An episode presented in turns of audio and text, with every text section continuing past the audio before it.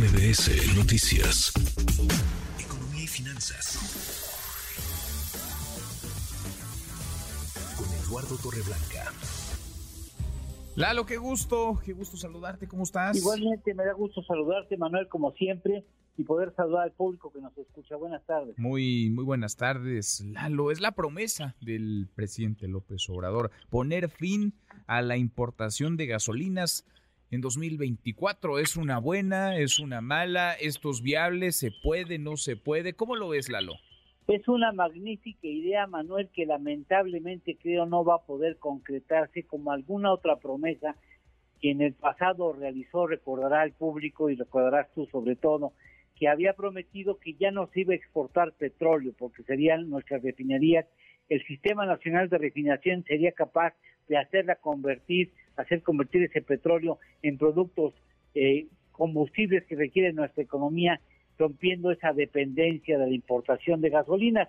No, pues la verdad es que no dejaremos de exportar petróleo porque representa un ingreso muy significativo para la economía. Eh, sería ideal dejar de importar combustibles, por supuesto, pero no se puede y explico por qué. Primero, los combustibles eh, los estamos importando a ritmos importantes. Por ejemplo, en este año, lo que menos hemos eh, importado son 606 mil barriles diarios de combustibles. Eso fue en mayo del presente año.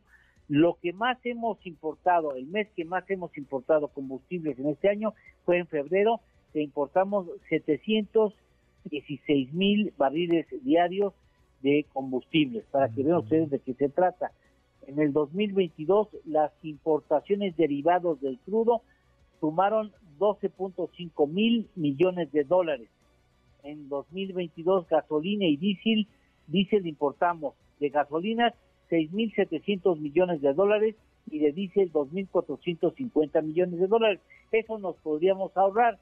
Sin embargo, la Administración Federal recibió un sistema nacional de refinación con un déficit de 900 mil barriles diarios de los combustibles y cree posible que a finales de este año las refinerías de esta nación produzcan 450 mil barriles diarios más de lo que producen, lo que hablaría de llegar a esa cifra de 900 mil barriles diarios. No, en realidad, lamentablemente no va a ser posible porque eso implicaría incrementar la capacidad productiva de las refinerías que hoy están aproximadamente en 50% y tener que incrementarla en lo que resta del año otro 30% para que pudiera producir esa cantidad de combustibles.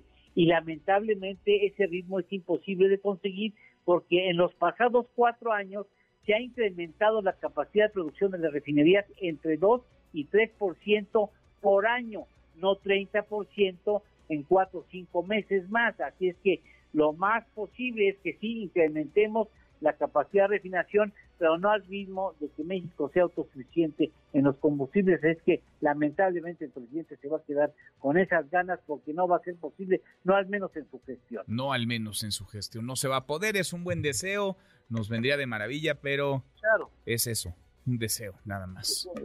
lamentablemente, pero bueno, si sientas las bases la historia le tendrá que reconocer que sentó las bases necesarias para la autosuficiencia. Si así fuera el caso, pues bienvenida a la autosuficiencia, por pues supuesto. Pues sí. ¿Tenemos postre, Lalo? Claro que sí. Hoy, hace 100 años, la Ciudad de México inauguró el zoológico con dos bisontes y tres cachorros de león. Ándale. Mira. ¿Cómo ha pasado? Y lo que no ha visto, ¿no? Ese zoológico.